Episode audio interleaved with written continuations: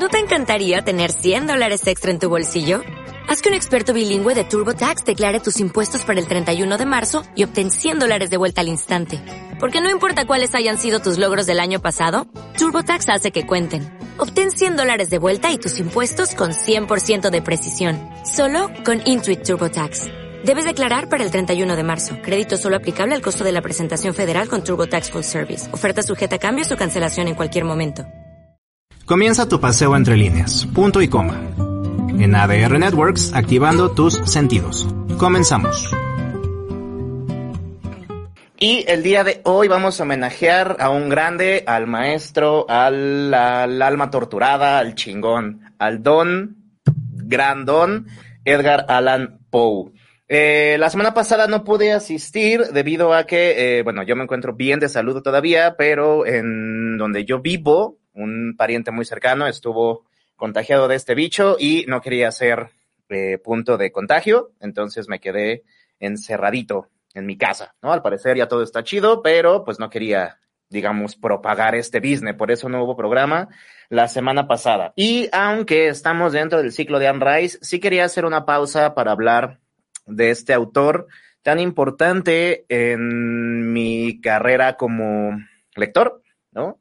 Eh, y quería o quiero abordarlo desde un enfoque poético. Quiero hablar acerca de los poemas de, bueno, dos poemas en particular de este hombre. Si habláramos de todos sería bastante, bastante largo. Y es que a Edgar Allan Poe yo lo conocí con el poema del cuervo a través de Los Simpson y eh, de ahí lo busqué. Recuerdo que fue el primer libro eh, que hice que me compraran en el metro cuando vendían, bueno, en estos puestos de 10 pesos los libros. Recuerdo que busqué uno que tuviera eh, exclusivamente al cuervo. Todavía lo tengo por ahí guardado y me acuerdo que leía mucho este poema intentando comprenderlo. Pasado mucho tiempo volví a tener un contacto muy cercano con Poe, esta vez con el otro poema que vamos a analizar, que es Annabelle el cual es un poema que le tengo mucho cariño por muchos motivos. Em, y vamos a ver más o menos de qué se tratan. Vamos a hacer una pequeña eh, revisión de la biografía de este hombre. Digo pequeña porque los que siguen punto y coma saben que hablamos muy seguido de Edgar Allan Poe y hemos eh, tocado su biografía muchas veces. Si a ustedes les gustaría un programa más a profundidad o un ciclo más a profundidad de este gran escritor, lo pueden pedir sin bronca. Hoy solamente es un homenaje a su 213 eh, aniversario de su nacimiento, el día 19. ¿Ok? Em, entonces vamos a hacer una pequeña eh, revisión de su vida, los, detalles más importantes y vamos a hablar de los elementos principales de estos dos poemas. Mm, vamos a leer un poquito de ellos en inglés y en español y eh, vamos a pecar porque lo vamos a intentar analizar ambos poemas, ¿ok? Poe es una figura literaria muy compleja. Eh, cada vez que yo lo tocaba en clase de literatura, es imposible de encasillar en un solo género. Él hizo de todo en el ámbito de la literatura, excepto vivir de la literatura. Vamos a ver de qué, por qué. Pero eh, es un inmortal. Poe es, te guste o no, un, escritor que siempre es mencionado, imitado, referenciado. Em, o lo amas o lo odias. Con Poe no hay puntos medios y afortunadamente para él tiene muchos puntos de donde agarrarse para volverte fan de este carnal. ¿Ok? Em, con un invitado mío o con un invitado de él, porque de él sí estaría con él, ¿no? Mando saludototes al señor UBC, como siempre, bueno, bonito y puntual, a eh, Imelda Hernández, Imelda Faustino, hola, hola, Pau, un besote, al señor Oscar Molina, al Choca, y a todos los que están escuchando, les mando un saludo totote y ojalá que les guste el programa. Edgar Allan Poe, o Edgar Poe, más bien, nace el 19 de octubre, perdón, el 19 de enero de 1809. Como les decía, se están cumpliendo 213 años de su nacimiento en la ciudad de Boston, Massachusetts. Él fue hijo de dos autores shakespearianos, eh, ¿dónde están? David y Elizabeth Poe. Eh, David se fue a comprar cigarros cuando Poe y su hermano eran muy jóvenes y se quedó con su mamá, la cual muere poco tiempo después, y son adoptados por los señores John y Francis Allan. Eh, por eso Edgar Allan Poe, ¿no? Alan, aunque nunca fue adoptado políticamente o formalmente, eh, Edgar sentía un apego muy fuerte por los Alan, en especial por Frances, por la señora eh, Alan. De hecho, eh, muchos poemas con esta figura trágica de la muerte de una mujer joven, que él mencionaba que era el tema más poético del mundo, es, se cree que están escritos hacia ella. Era la figura no solo maternal, sino eh, de amor que Edgar nunca tuvo o sintió que nunca tuvo, ¿no? Este muchacho, por sus escritos, podemos saber que siempre tuvo un complejo de inferioridad muy cabrón y que eh, las drogas, el alcohol en particular, eran el escape que él utilizaba para poder enfrentar la realidad. Eh, como decía, analizar, a, analizar al señor Poe literariamente es una tarea muy complicada. Muchos, citando a Annabelle eh, far many wiser than I, muchos más listos, más sabios que yo lo han intentado.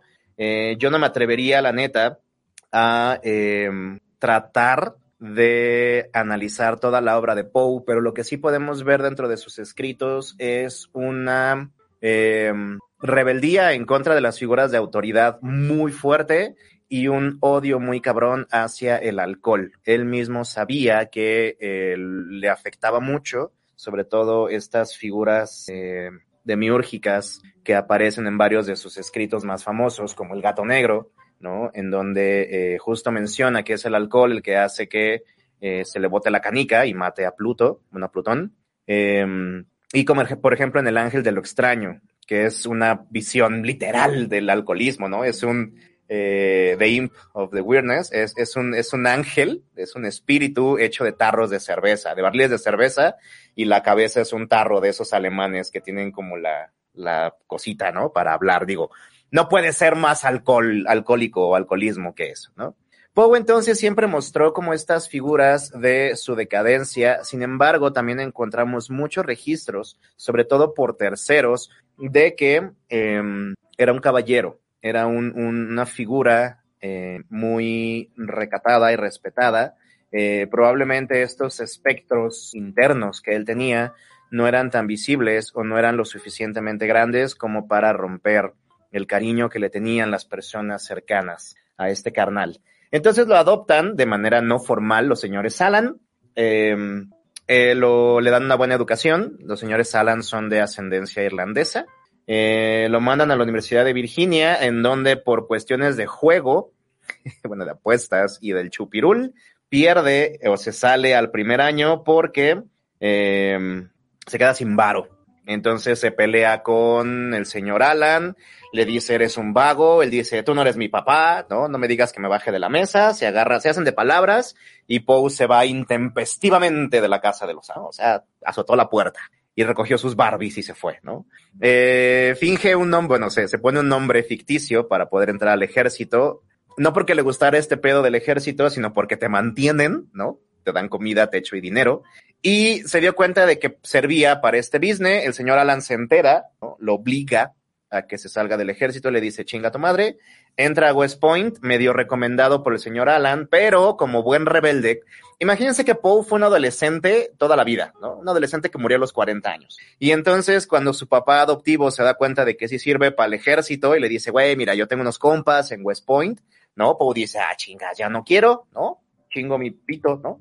Y entonces se sabotea él mismo para poder, para que lo corran, porque eh, medio influenciado eh, de manera indirecta por la señora Frances Allan, eh, Poe decide dedicarse a ser escritor. Dentro de la historia americana es el primer americano que literal y formalmente dice, yo vivo de mis letras, muchas gracias. Lo logró Nell, pero vamos a ver por qué no lo logra.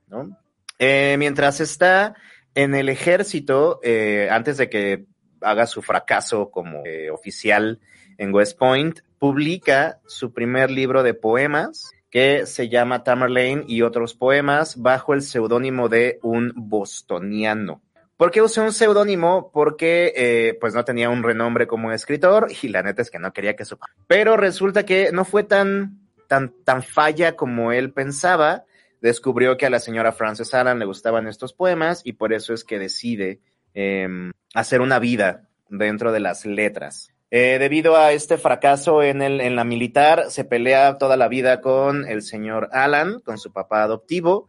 Cuando la señora Frances Alan muere, intentan una reconciliación que la neta no se logra y cierra para siempre esa puerta, Poe.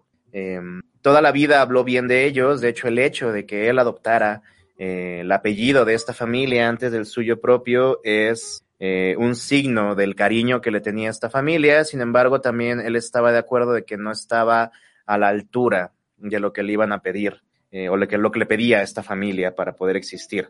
Eh, saludos Giselle, qué bueno que estás por aquí. No era tan alcohólico, solo que no lo aguantaba y se empedaba muy rápido. esa afirmación es de su detractor, del el señor Rufus Wilnot Griswold, que decía que se empedaba rápido y que era bien mala copa, lo cual no hay referencias de. Sí le gustaba el, la fiesta. Poe era no voy a decir que me identifico, pero tampoco voy a decir que no. Era de esos carnales que pueden aguantar sin beber, pero cuando empiezan a beber tienen que ponerse hasta el yoyo. Entonces, eh, era difícil para él eh, este, este tipo de control, ¿no? Em, o sea, no se la pasaba ebrio todo el tiempo, pero cuando comenzaba a beber, era hasta que cerremos las cantinas, ¿no? Y pues eso causaba conflictos. Digo, no es barato, me han contado. Eh, algo que le, le, le, le, atacan, vamos a decirlo así muchísimo a Poe, es que se casó con su prima de 13 años cuando él tenía 27, con Virginia Clems. Em, de esto tenemos muchas cartas en el Museo de Poe en Boston, escritas por Virginia, donde le agradece, hay una, una en especial del 14, de un 14 de febrero, donde le agradece todo el amor y todo el cariño y todo el cuidado que Edgar le puso siempre a su relación. Según Poe y cartas que él mandó, hizo esto para evitar que su prima, el, pariente más cercano, no, no el más cercano, pero sí el que más quería de los que le quedaban, fuera eh, comprometida con un vago, porque ya se estaba apalabrando eh, esta, este matrimonio y Poe sabía de la famita que tenía el vato con quien la querían casar. Se considera, insisto, en esta hiperlectura que nunca debemos de hacer, lo platicamos con el ciclo de Juanita, mi amor, hace un año justamente, se considera que nunca consumaron el matrimonio debido a que después de su boda, la mayoría de los poemas que hablaban de doncellas siempre eran eso, doncellas o que morían muy joven, es decir, todavía en estado de gracia, vírgenes, para que, o sea, sin el, ¿no? Para que quede como claro. Eh, no se tienen registros si sí o si no consumaron el matrimonio. No tuvieron hijos, es lo, lo sí sabemos. Y también sabemos que se amaron chingos. Como lo sabemos, insisto, por las cartas que Virginia le mandó a su mamá y por la decadencia que sufrió Poe desde el momento en que le detectan eh, exhaustion, que es tuberculosis a esta morra. Dice que la primera vez que tosió sangre fue tocando el piano y cantando para unos compas y eh, a partir de ahí fue una decadencia. La tuberculosis se llamaba cansancio, cansancio extremo, y obviamente es debido a eh, cómo no puede, pues básicamente es el COVID, ¿no? Lo que estamos viviendo, pero más feo en ese entonces, eh, porque pues sí estaba más agresivo, veían cómo se iban, eh, pues sí, en decadencia las personas, cada vez más pálidas, no podían respirar hasta que, ¿no? Morían. Eh, Virginia muere el 30 de enero de 1847 y dos años después, el 3 de octubre de 1849, Poe es encontrado en las calles de Baltimore con ropa que no es suya, cubierto de tierra y de sangre, eh, gritando el nombre, bueno, diciendo una y otra vez el nombre de Reynolds, es llevado a un hospital donde es identificado, pasa cuatro días delirando y al final muere el 7 de octubre de 1849 de causas misteriosas y muy, muy raras. Eh, y se han hecho como siete mil eh, deducciones de este asunto, ¿no? Que si lo envenenaron, que si se envenenó, este, que si tenía sífilis, que si era laudano, que si agarró una borrachera maratónica. Eh, lo cierto es que por azares de la vida y esas cosas misteriosas, ¿no? Así es la vida de caprichosa, a veces negra y a veces rosa, todos sus escritos quedaron en manos de su peor enemigo, que era el que mencionaba hace ratito, Rufus Wilnot Griswold, que escribió un obituario eh, bajo el nombre de eh, Ludwig, que fue publicado en la Tribuna de Nueva York, en el New York Tribune, en donde le echó mierda, así, horrible, ¿no? Hasta eh, rabia, sí, también decían que tuvo rabia, em, que tenía delirios, delirium tremens y que tenía, era lunático, que era la manera de hablar en ese entonces de la esquizofrenia. Em, le echó así un chingo de mierda. Hay una parte de ese obituario que a mí me da mucho coraje que dice, Edgar Allan Poe ha muerto. Esta noticia a nadie le sorprende, pero a, a pocos acongoja, ¿no? Y de ahí salieron muchas personas a defender a Poe, en especial los franceses, en especial Charles Baudelaire, que forma parte de los poetas malditos. Algún día tocaremos a los poetas malditos y a las Pleiades, son muy bonitas estas figuras poéticas francesas tan dolorosas. Oh. Y básicamente Poe durante mucho tiempo fue negado en los Estados Unidos por borracho, parrandero y jugador. La primer tumba de Poe, nadie sabe dónde está. De hecho, no es por acá, pero la tumba que existe en Boston no es su tumba. El, el, el cadáver que está ahí, sepa la verga quién sea, pero bueno, es el que le van a llorar los fans, ¿no? Eh, cuando Estados Unidos niega a este carnal como una figura literaria tan importante, Francia dice, cámara, no hay pedo, regálalo, güey. O sea, si no te cae chido, échalo para acá. Vamos a decir que nació en Francia, vamos a decir que solo vivió en Estados Unidos, pero dánoslo, güey. Si no te cae bien, no hay pedo, échalo para acá, ¿no? Y entonces, como buen niño que le quieren quitar sus juguetes, Estados Unidos dijo, ah, pues mira, creo que este carnal sí es famosón. Tuvo un boom eh, después de que el modernismo cobró fuerza en la literatura de Estados Unidos y por ahí del siglo XX empezó a retomar fuerza gracias a las revistas pulp del estilo en donde H.P. Lovecraft publicaba sus cuentos. Aparte, Lovecraft siempre lo mencionó como uno de sus eh, grandes influencias, ¿no? Y también ayudó a que Poe no fuera olvidado, ¿no? Se intentó buscar la tumba, no se encontró, se agarró al cuerpecillo que andaba ahí, lo metieron a la tumba nueva, le hicieron un mausoleo bonito y es en donde los fans van a llorar. Desde 1940 hasta el año 2009, 1949 a 2009, una figura misteriosa siempre aparecía en su cumpleaños, eh, dejando una botella de brandy en, en vacía, obviamente. Bueno, supongo que vacía en la tumba. Nunca se supo quién era y no se ha vuelto a aparecer desde el año 2009. Eh, yo me aventé, bueno, me iba a aventar un brandy en su honor, pero todavía no podía beber. Igual lo hago hoy, ¿no? Eh, nos dice el Choca. En esas épocas era relativamente normal tomar bajo protectorado a las niñas. Sí, claro, pero eh, eso es que lo juzgan desde épocas modernas y pues no, no pitufa ese asunto, ¿no? Eh, buenas tardes, señor Miguel Muñoz, bienvenido. Eh, como les decía, yo a Paul lo conozco gracias a Los Simpson en su primera casita del horror, estos especiales de Halloween, en la primera primera que hubo. Eh, El Cuervo de manera obviamente editada, pero eh, recuerdo haber visto ese capítulo y esa animación y de los tres cuentos que aparecen en ese especial, es el único que recuerdo. Eh, las quejas que hace Bart son muy acertadas cuando estás enseñándole a alguien poesía. Como que la poesía no es tan sencilla a veces de compartir. Eh, si les interesa mucho en el idioma original en inglés, la voz narrativa del poema la hace el señor James Earl Jones, que es la voz original de Darth Vader. Eh, y yo recuerdo cómo esta imagen del cuervo, cómo esta simbología que representa el poema, me, me, hizo, la primera vez que yo lo leí completo, es un poema relativamente largo, me dio, debo de admitir que sí me dio miedo, porque eh, tiene muchísimas lecturas, insisto, vamos a intentar, vamos, vamos a pecar, ¿no? Reitero, como diría mi maestro de poesía, y vamos a intentar explicarla, pero una de ellas es la locura, el descenso a la locura. Eh, Poe fue influencia o ha sido influencia de muchísimos autores, entre ellos, como mencionaba, H.P. Lovecraft, y Lovecraft es influencia directa de eh, uno de mis autores favoritos, que es el señor Stephen King. Y Stephen King, gracias, o bueno, no sé si agradecerlo, pero debido a la vida que él vivió, eh, también tuvo estos problemas de primera mano con el alcohol y podemos ver este reflejo de muchos de los escritos de Poe en muchas de las novelas de Stephen King. Mencionaría entre todas las que yo puedo afirmar, El Resplandor. El Resplandor es una alegoría muy inteligente al alcoholismo, más que a la parte psíquica y a los fantasmas, al alcoholismo y al cabin fever. Y de hecho, dentro de, la novela de El Resplandor, la muerte de la máscara roja, del poema, bueno, el cuento de Poe, eh, forma parte muy importante debido al reloj del salón. El Cuervo, publicado el 29 de enero de 1845 en el, en el periódico Evening Mirror, fue vendido en esa época por la maravillosa y enorme cantidad de 9 dólares. Em, primero fue rechazado por un compa de Poe al que le mandaba muchos escritos para su eh, revista.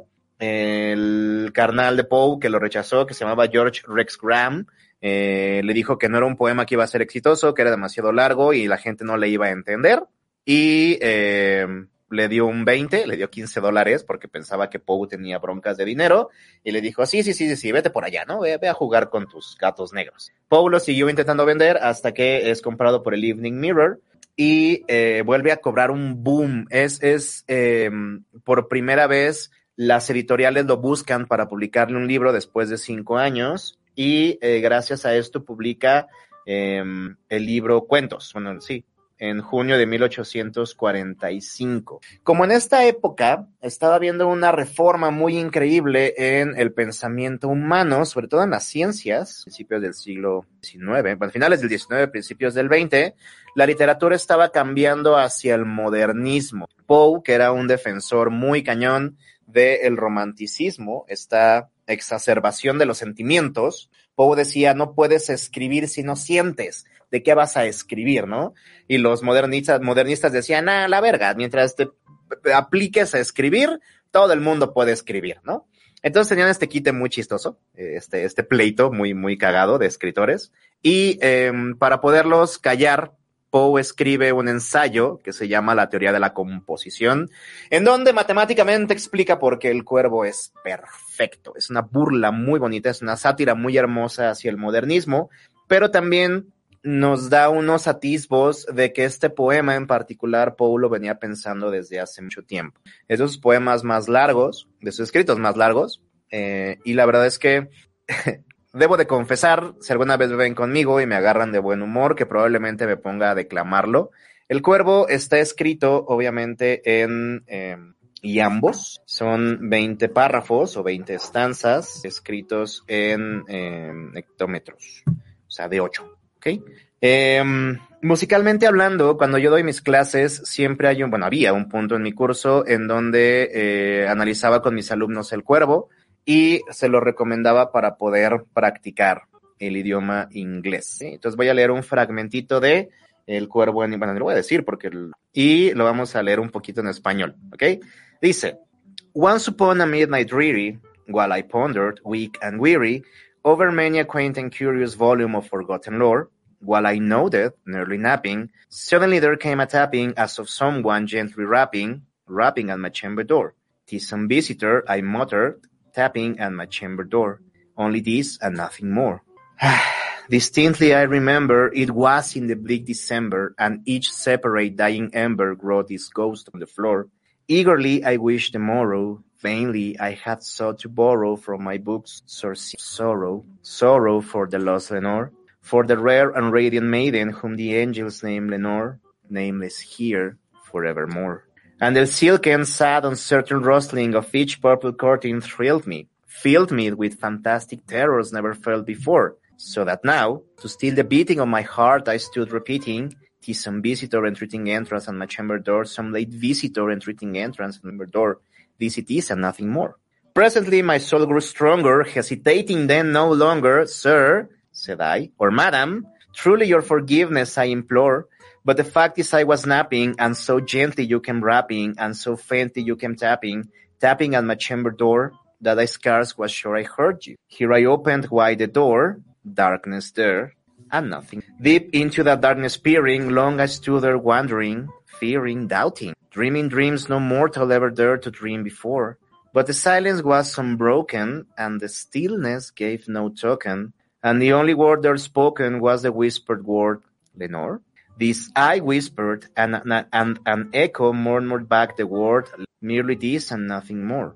Back into the chamber turning, all my soul within me burning, soon again I heard a tapping, somewhat louder than before. Surely, said I, surely that is something at my window lattice. Let me see then what the rat is, and this mystery explore. Let my heart be still a moment and this mystery explore. Is the wind and nothing more. Open here I flung the shutter when with many a flirt and flutter in there stepped a stately raven of the saintly days of yore. Nor the least obeisance made he, not a minute stopped or stayed he, but with mien of lord or lady perched above my chamber door. Perched upon a bust of Pallas just above my chamber door. Perched and sat and nothing more. Then this ebony bird beguiling my sad fancy into smiling by the grave and stir decorum of the countenance it bore, though thy crest be shorn and shaven, thou, I saith, art sure no craven, ghastly grim and ancient raven, wandering from the nightly shore, tell me what that lordly name is on the night's Plutonian shore. Quoth the raven, nevermore. Much I marvel this ungainly fowl to hear discourse so plainly, though its answer little meaning, little relevancy bore, for we cannot help agreeing that no living human being ever yet was blessed with seeing bird above his chamber door, bird or beast upon the sculptured bust above his chamber door, with such name as Nevermore. But this ebony bird beguiling hace fácil smiling, ¿no? Eh, nos dicen... sí, llega. Ojalá que venga para que vea que sí le hablamos acá. No sé hablar inglés. Básicamente el poema nos habla de un carnal que está eh, tristeando en su cuarto y de repente mientras está quedando dormido leyendo un libro de saberes antiguos, probablemente alquimia, escucha que tocan en la puerta. Entonces ah, cabrón, ¿no? Como que entre la pendeja de estar dormido y despierto, ¿no? Empieza a recordar a su morra que acaba de morir y dice, verga, y si es Leonor, no mames, ya me cayó el chahuistle, ¿no? Entonces se arma de valor, dice, no, ya, ya, la verga. Y abre la puerta y no hay nada. O se cierra y dice, no mames, sí estoy bien de la verga, güey. Entonces va a sentar otra vez y escucha lo mismo, pero ahora en su ventana. Entonces dice, a ver, ya estuvo chido, ¿no? Abre la ventana de golpe y entra un cuervo que empieza a pasearse por el cuarto y bien vergas agarra y se posa en el busto de Palas Atenea que está arriba de su puerta. Palas Atenea que es la diosa de la sabiduría, ¿no? Entonces primero le da risa al vato y dice, no mames, es un cuervo, güey, ¿no? Y le pregunta a todo mamón que cómo se llama y el cuervo le dice nunca más, ¿no? Y de ahí empieza el descenso, o empieza eh, este, eh, tomar al cuervo como un profeta, como un psicopompo, un, un, un enviado del otro mundo, y le pregunta que si Leonor está en el cielo y que si cuando se muera la va a ver y eh, lo va, la va a ver y va a encontrar alivio. Y el cuervo le dice, nunca más, ¿no? Y entonces se encabrona y dice, que sea esa palabra la señal de que nos vamos a la chingada tú y yo, ¿no? Dice, be that word, that sign of parting, bird or fin, I shriek up starting, ¿no? O sea, saxe a la chingada, pitch cuervo, ¿no? Y el cuervo le dice, Nel. Y el, el último, la última estanza dice que el cuervo nunca se fue y la sombra que proyectaba siempre lo cubrió y que el de esa sombra nunca se va a ir. Esta sombra obviamente representa la melancolía, probablemente la depresión. El hecho de que el cuervo se pose en el busto de Palas Atenea es como eh, esta tristeza está por encima o eh, aplasta la sabiduría, la lógica y la razón.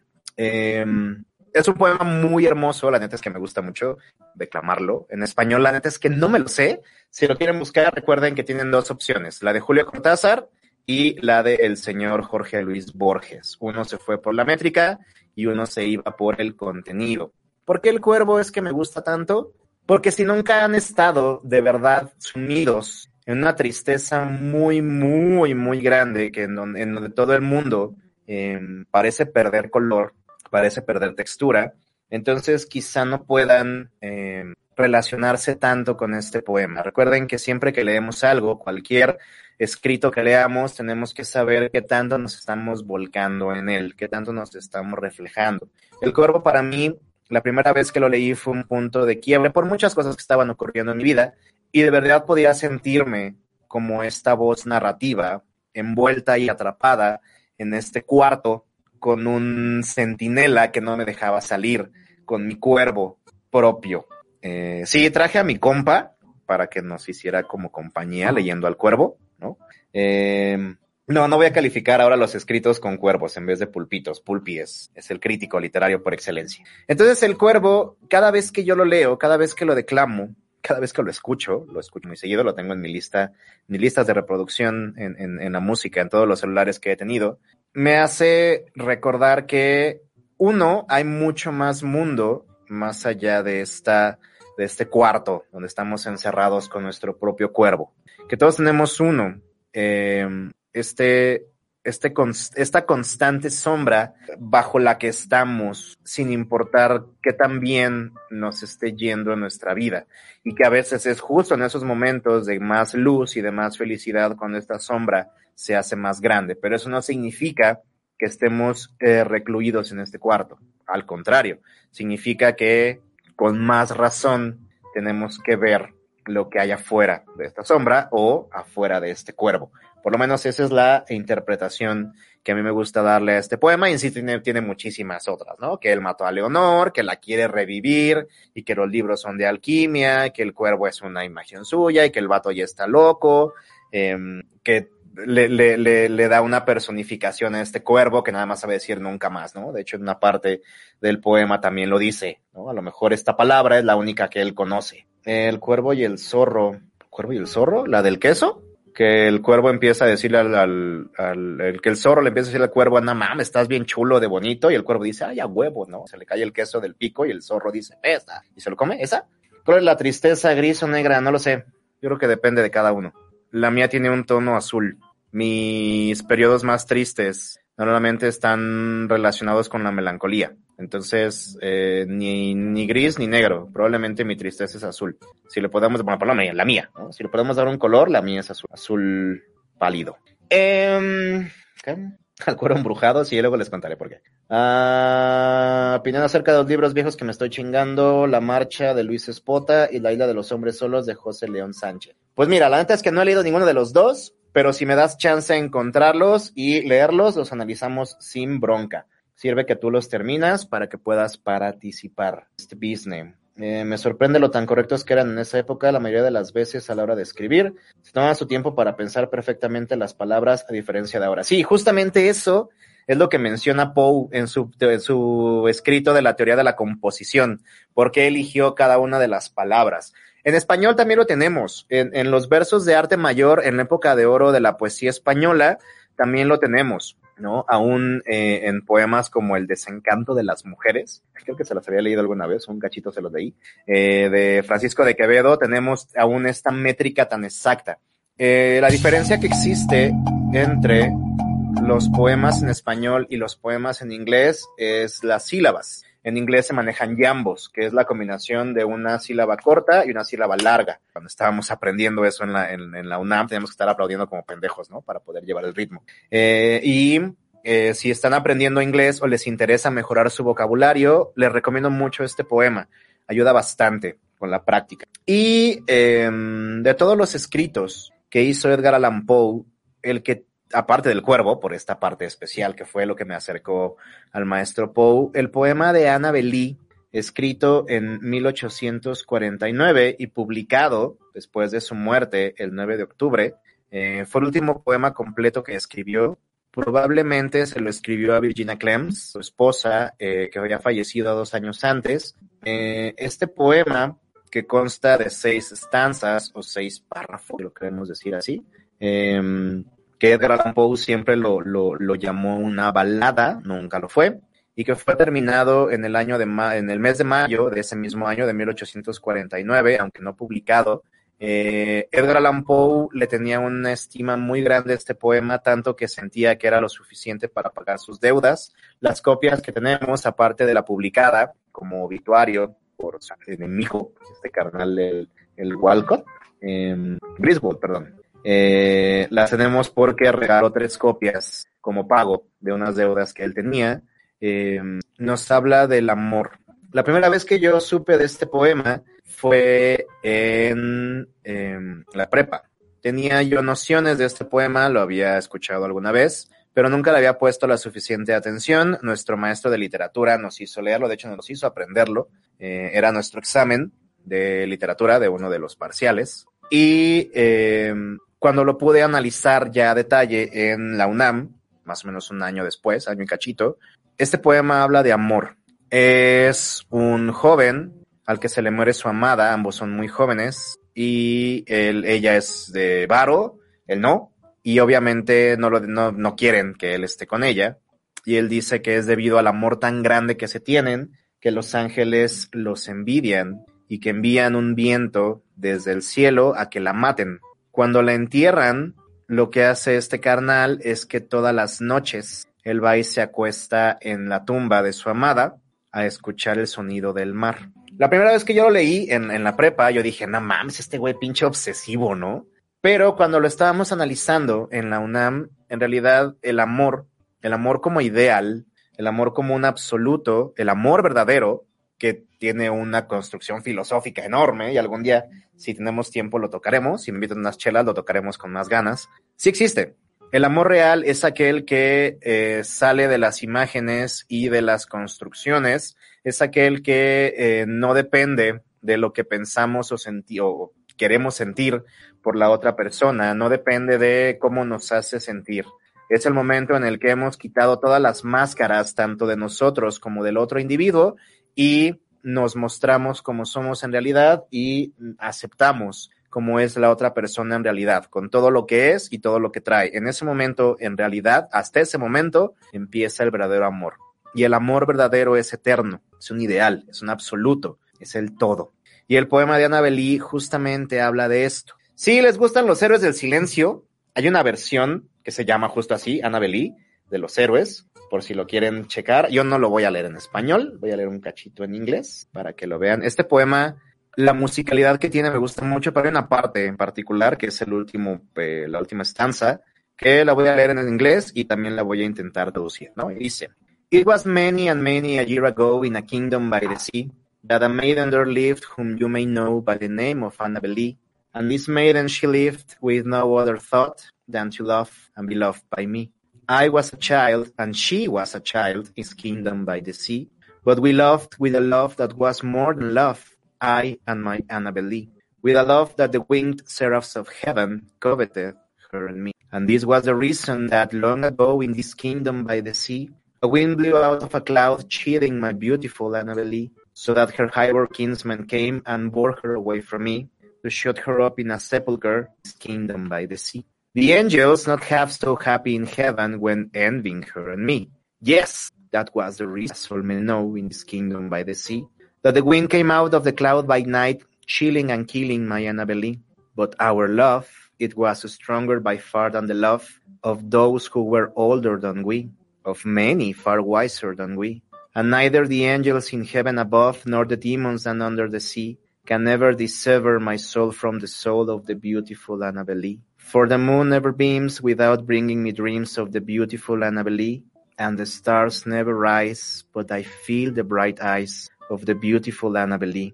And so, all the night tide, I lie down by the side of my darling, my darling, my life and my bride, in her sepulchre there by the sea, in her tomb by the soundings. Creo que sí lo puedo traducir completo. Dice, fue hace muchos, muchos años en un reino junto al mar, que una doncella vivía ahí a la que tú conoces por el nombre de Annabelle.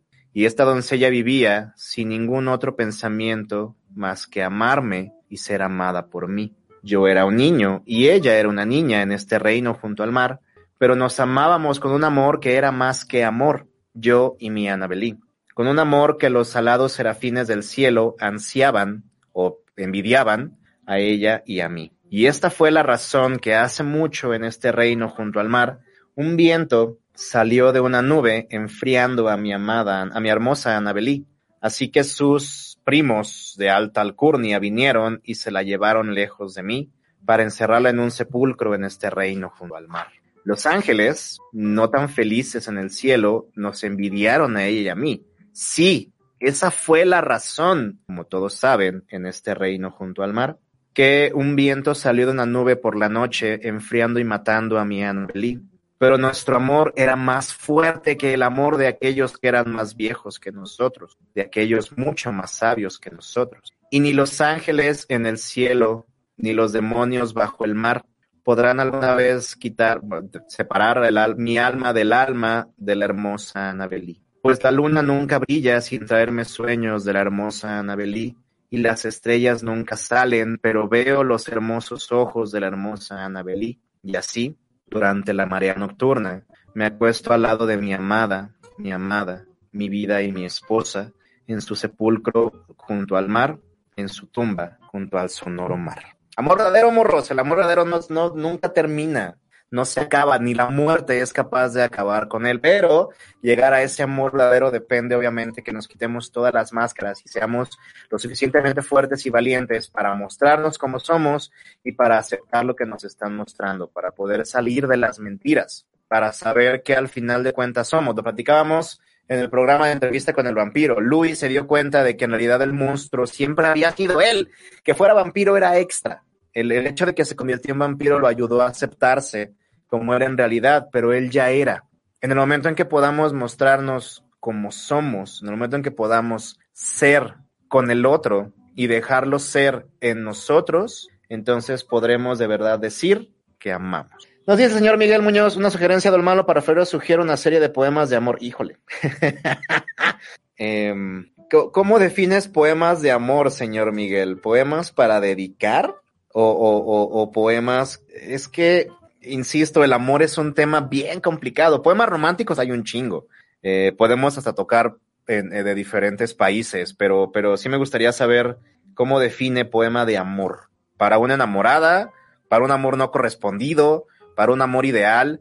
Eh, hay unos poemas de un señor que se llama Darío Jaramillo Agudelo, que se llaman Amores Imposibles. Sácate a la... No, te rompen. Este güey, neta, si no se suicidó, le faltaban como tres rayitas para cortarse las venas. Entonces sí, sí, sí estaría padre. Nada más déjenme acabar con el ciclo de Anne Rice. Y em, para febrero nos aventamos un ciclo cursi. ¡Sas! Ok, para entrar en ambiente en este asunto. Entonces nos vamos a quedar hasta aquí. Agradezco muchísimo a la gente que nos escuchó. Eh, gracias a Imelda, al señor Eubacé, como siempre, a la otra Imelda, a Pau, besotes Ah, creo que mi chaparro me estaba escuchando. Saludos a mi chaparro, a El Choca que andaba por aquí, a Ángeles Méndez, ojalá que le haya gustado, Giselle Manríquez, al señor Luis Ibarra, amigo, saludotes, a Jess Manzanares, a eh, Miguel Muñoz que andaba por aquí, a Jim Migons. Em, déjame apuntar los nombres de los libros y te aviso cuándo los tocaríamos para poderte decir bien si sí, eh, bueno, qué onda con estos libros que estás leyendo y tú los puedas terminar. Brian también andaba por aquí. Saludos al Brian, que le tocó en mis clases vivir este asunto del cuervo y su explicación. La próxima semana seguimos con el Estate el Vampiro en nuestro ciclo de Anne Rice. Recuerden que nos faltaría después La Reina de los Condenados y La Momia o Ramsés el Maldito y después comenzaríamos con este ciclo de poesía cursi y romántica que nos acaban de pedir. Esto fue punto y coma hablando de el señor Edgar Allan Poe y sus dos poemas El Cuervo y Annabelle aquí en ADR Networks. Y quédense porque seguimos activando sus sentidos. Recuerden cuidarse mucho, si salen, protéjanse, tomen todas las medidas necesarias para su, bueno, para que estén bien ustedes y los suyos. Y yo los veo la próxima semana. Bye bye chicos, cuídense. Hagamos una pausa por el día de solamente un punto y coma. Nos vemos la siguiente semana en ADR Networks activando tus... Hasta luego. ¡Ey! No te vayas, sigue con nosotros. ADR Networks. Activando tus sentidos.